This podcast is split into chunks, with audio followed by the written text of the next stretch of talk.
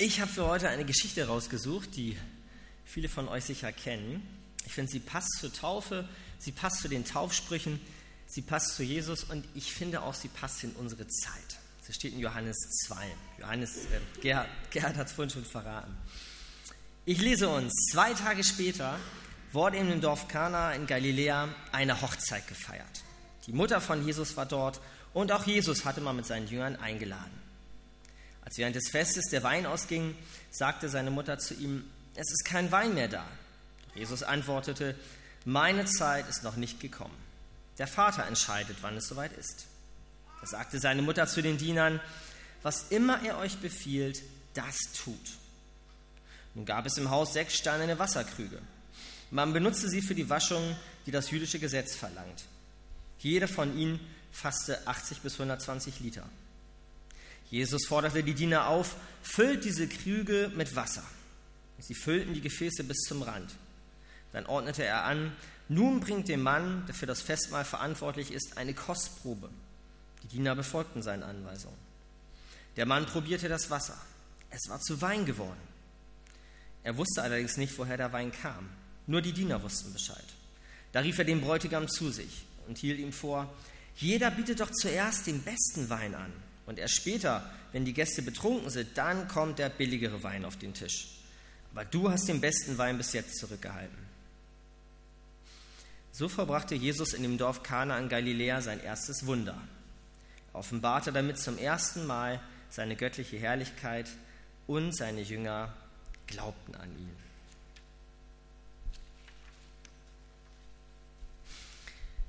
Ich finde diese Geschichte einfach stark. Sie ist sperrig auch und ungewöhnlich und ein bisschen merkwürdig, so wie das ganze Johannesevangelium. Und sie wirft auch eine Reihe von Fragen auf. Viel mehr Fragen, als wir heute und jetzt beantworten wollen, denn mir ist die Zeit schon bewusst und wir wollen auch morgen früh, nicht bis morgen früh hier sitzen. Deshalb möchte ich mich nur auf eine Frage in dieser Geschichte heute beschränken. Die Frage, warum ausgerechnet dieses Wunder zuerst? Das ist das erste Wunder, das Jesus tut, mit dem er sich quasi outen will. Und warum dann gerade sowas? Ich meine, warum eröffnet er sein Wirken nicht mit irgendwas Diakonischem? Ja? Er hätte ja vielleicht mal jemanden heilen können oder blinde, taube oder lahme, die gab es ja alle, was er später macht. Oder vielleicht irgendwie noch seelsorgerlich jemandem begegnen, irgendwie was, aber dann so ein, ja, wie soll man das nennen, so ein Partywunder, ja? Irgendwie, irgendwie platt, oder?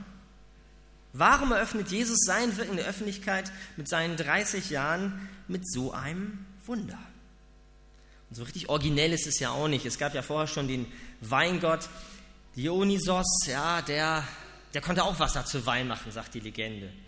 Ich glaube, außer Wein machen und Wein trinken konnte dieser Gott nichts anderes, aber immerhin. Aber was ist es für ein Auftakt? Und dieser Ruf, der wird Jesus später noch mal weiter nachgehen. Er wäre eh nur ein Fresser und Weinsäufer gewesen. Ganz harte Worte im Griechischen stehen da. Das sagen seine Gegner zu ihm. Mit Sündern war er sowieso zusammen, aber Fresser und Weinsäufer. Und hier fängt das an. Warum ausgerechnet dieses Wunder zu Beginn?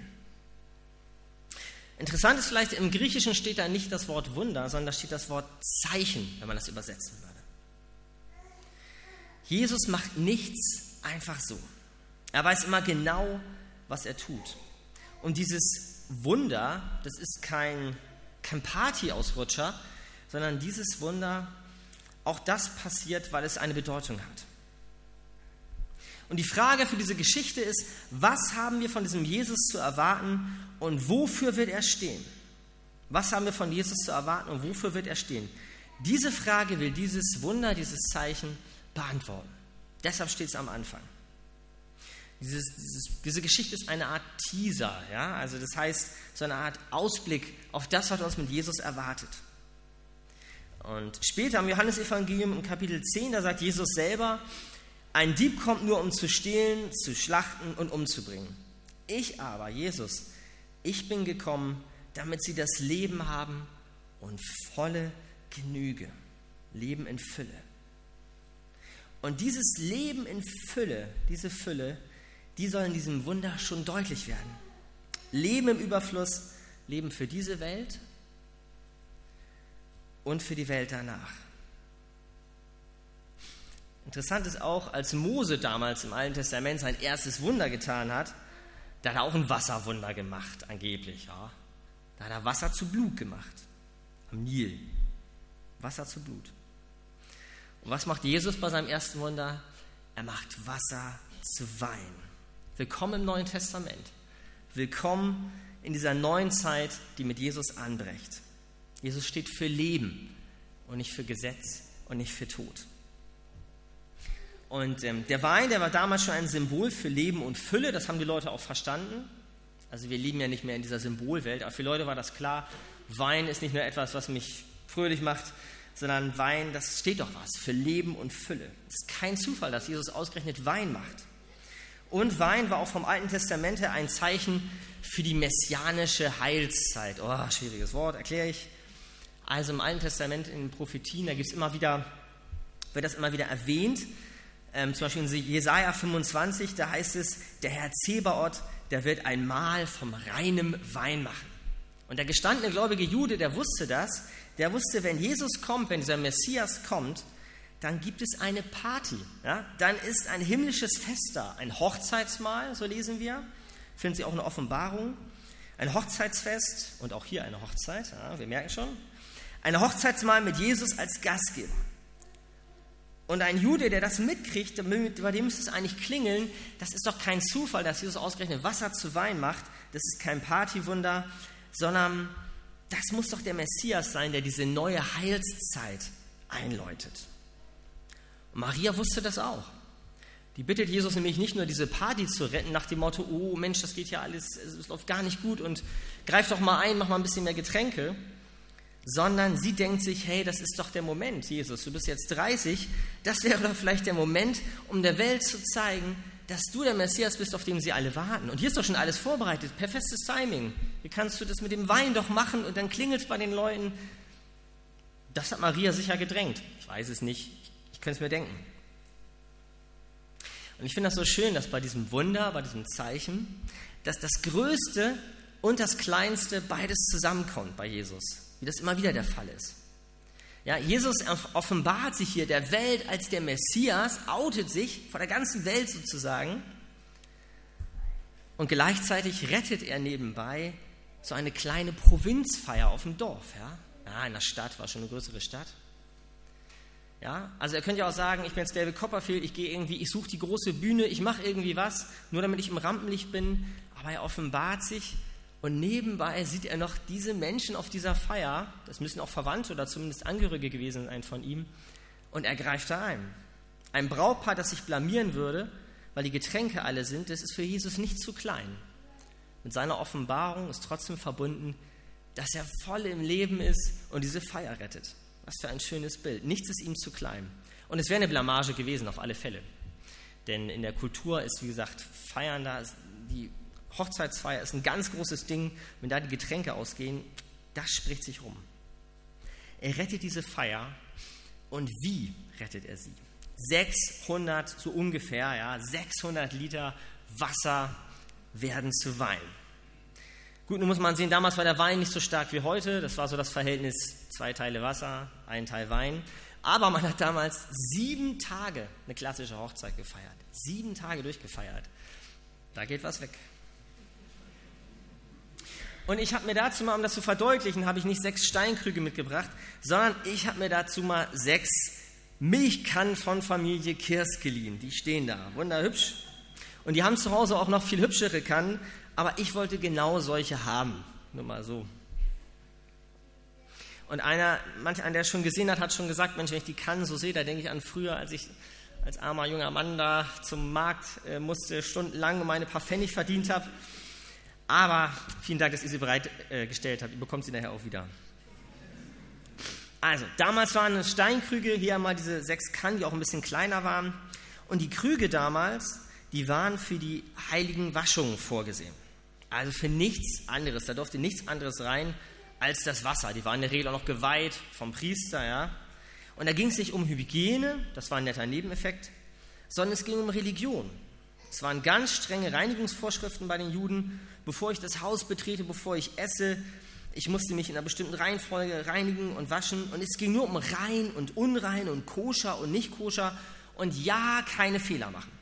Ja, keine Fehler machen und nicht schuldig werden vor diesem Gott, vor dem ich auch richtig Angst habe. Und ein Gott, der weit weg ist und von dem ich radikal getrennt bin.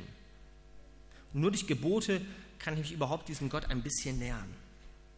Und ausgerechnet diese sechs steinerne, na, ich nenne sie mal unsere Kannen hier, diese sechs, sechs steinernen Krüge, die für das Gesetz stehen, für eine Gesetzesreligion, ausgerechnet die benutzt Jesus, um Wein damit zu machen und eine Party zu feiern und ein Fest zu retten. Und übrigens, Nebeneffekt, damit hat er diese Behälter auch für diese rituellen Waschungen unbrauchbar gemacht, weil Wein natürlich, es passte nicht zusammen. Also sie hätten sie danach nicht mehr benutzen können. Das ist doch kein Zufall. Das ist so, als wenn Jesus sagen würde, hey, in nicht mal zwei Jahren braucht ihr keine Angst mehr haben, dass euch irgendein Gesetz oder Unreinheit von Gott trennt. Denn diese Trennung, die werde ich am Kreuz aufheben. Das, was ihr hier versucht, euch Gott zu nähern über Gebote, all das, das wird keine Rolle mehr spielen, wenn ich den Weg gegangen bin, der heute beginnt.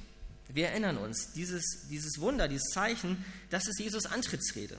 Er sagt, diese Geschichte will die Frage beantworten, was ist von mir, von Jesus zu erwarten? Das Ende des Gesetzes. Fülle und Gnade. Das ist das, was Jesus bringt. Und das ist etwas, was bei der Taufe schon so deutlich wird, so toll rauskommt. Das Ja Gottes zu uns, das ist endgültig. Und Gott hat nicht nur viel Liebe für uns, sondern er hat alle Liebe für uns, die Fülle der Liebe. Sein Ja zu uns ist nicht abhängig von unserem Ja. Er steht und fällt nicht mit uns.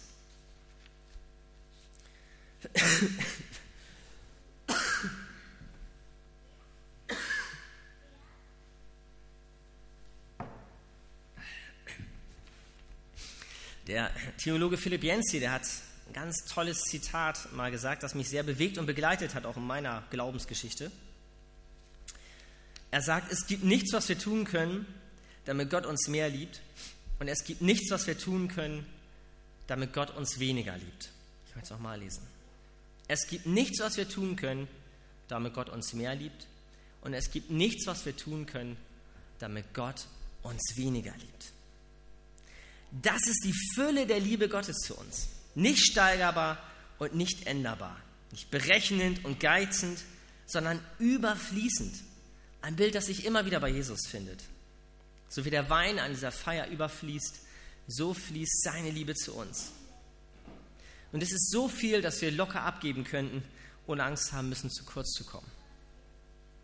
Und wir hoffen und beten, dass im Leben von Johanna und Thea dieses Ja zu Gott, äh, Ja von Gott zu ihm, dass das im Laufe ihres Lebens zu ihrem eigenen Ja wird.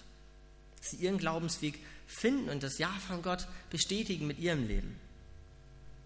Und wir wünschen uns aber auch, dass sie erleben dürfen, dass Jesus auch in ihrem Leben immer wieder Wasser zu Wein machen möchte.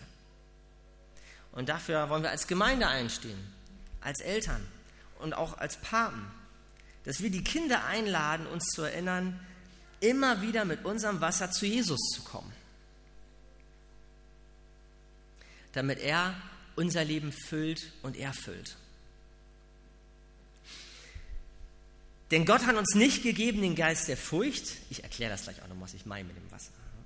Denn Gott hat uns nicht gegeben den Geist der Furcht, sondern der Kraft und der Liebe und der Besonnenheit. Thers Taufspruch. Und vielleicht ist es so, dass ich manchmal Jesus nichts anderes zu geben habe als meine Furcht. Vielleicht ist Furcht mein Wasser. Vielleicht einfach Angst oder Sorge. Ich wünschte, es wäre großer Glaube in einem kostbaren Gefäß und nicht einfach nur Angst und Furcht in so einer hässlichen Kanne. Aber vielleicht ist das mein Wasser, vielleicht habe ich gar nicht mehr. Ich wünschte, es wären große Taten, große Moral. Und doch darf ich wissen, dass Jesus selbst aus meiner Furcht Liebe, Kraft und Besonnenheit machen kann und möchte, wenn wir sie ihm bringen. Im Leben von Thea und Johanna und in unserem Leben. Und das wünschen wir, gerade Thea von Herzen, dass dieser Wein von Jesus, diese Kraft der Liebe und der Besonnenheit ein Segen für sie und andere wird. Von allen Seiten umgibst du mich und hältst deine schützende Hand über mir. Der Tauschspruch von Johanna. Und auch das finden wir in der Geschichte. Es ist auch kein Zufall, dass Jesus sich ausgerechnet eine Hochzeit für dieses erste Wunder aussucht. Die Hochzeit war für die Juden damals das Symbol für Gottes Bund mit Israel, mit den Menschen. Also der Bund zwischen Menschen und Gott. Gott hat gesagt, ich habe euch nicht vergessen, ich stehe zu euch. Wenn ihr das Gefühl habt, ich bin weg, ich bin da. Und deshalb haben die Juden das auch so groß gefeiert. Die ähm, Hochzeitsfeier war das größte Fest im Leben eines Juden, weil man gleichzeitig die Treue Gottes damit gefeiert hat. Das hing eng zusammen. Die Hochzeit steht in der Bibel für das Versprechen Gottes, uns nicht zu vergessen und zu uns zu stehen. Und so hat er auch Johanna nicht vergessen und wird Johanna nicht vergessen, sondern er wird sie umgeben und schützen. Er steht zu seinem Wort. Zur Hochzeitsfeier ist sie ein Symbol für diesen Bund, für das Versprechen, das Jesus uns neu gibt. Seine Liebe und Treue sind überfließend. Zum Schluss eine Frage an uns alle. Jesus möchte nicht nur bei Johanna und Thea, sondern auch in unserem Leben immer wieder Wasser zu Wein werden lassen. Und der Wein, der steht für das, für all das, was wir uns selber nicht geben können. Der Wein steht für das, was wir uns selber nicht geben können. Er steht nicht das für das, was uns auffüllt. In unserer Überfluss- und Auffüllgesellschaft haben wir genug, was uns auffüllt. Das ist nicht unsere Baustelle. Sondern der Wein steht für das, was uns wirklich erfüllt, nicht auffüllt. Ich möchte uns heute fragen, was ist dein Wasser? Was ist dein Mangel? Und was ist dein Wein? Was ist deine Sehnsucht? Was ist ihr Wasser? Was ist ihr Mangel? Was könnte ihr Wein sein in ihrem Leben? Ihre Sehnsucht? Die Milchkannen sind nicht besonders hübsch. Und als ich heute Morgen in den Spiegel geguckt habe, habe ich gedacht, ich fühle mich auch hässlich und verbeult. Aber sie müssen überhaupt nicht hübsch sein. Diese Krüge mit dem Wasser müssen nicht hübsch sein. Jesus schaut auf das Wasser, das wir haben. Und er schaut nicht auf das Wasser, das wir meinen haben zu müssen. Er schaut darauf, wer wir sind, wer wir wirklich sind und nicht, wer wir meinen, sein zu müssen. Seine Fülle und seine Treue sind grenzenlos. Ich lese nochmal. Christus spricht, ich bin gekommen, damit ihr das Leben habt und das im Überfluss. Ein Leben, das hier anfängt und in der Ewigkeit bei Jesus weitergeht. Und ich möchte uns jetzt einladen, für eine Minute diese Frage mal an uns ranzulassen. Was ist dein Wasser? Was ist dein Mangel? Was ist dein Wein? deine Sehnsucht. Und ich möchte diese kurze Zeit der Stille mit Gebet beenden.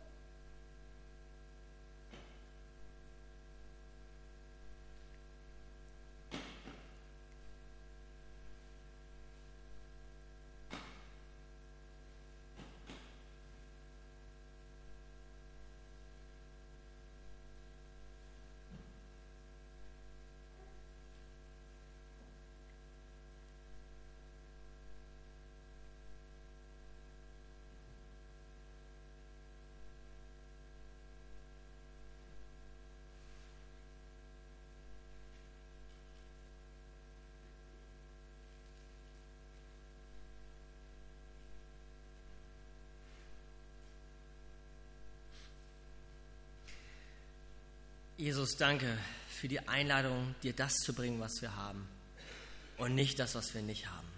Danke, dass du da ansetzt, wo wir sind und nicht, wo wir meinen, selber sein zu müssen oder andere uns sehen. Schenk uns doch den Mut, alles auf dich zu werfen. Unsere Sorgen, unsere Ängste, unseren Mangel, den jeder für sich doch anders füllt. Und danke, dass du das nimmst und unser Leben neu erfüllen möchtest, mit dem, was wir uns selber nicht geben können. Geh doch jedem von uns nach und zeig uns in der Stille, was das für uns heißen kann, wo du unser Messias sein möchtest und reinkommen möchtest, unser Leben immer wieder veränderst. Danke, dass bei dir die Fülle ist, dass du nicht geizt, dass du nicht rechnest mit deiner Liebe, dass du bedingungslos ein Ja zu uns hast, zu Thea und Johanna, zu jedem von uns hier.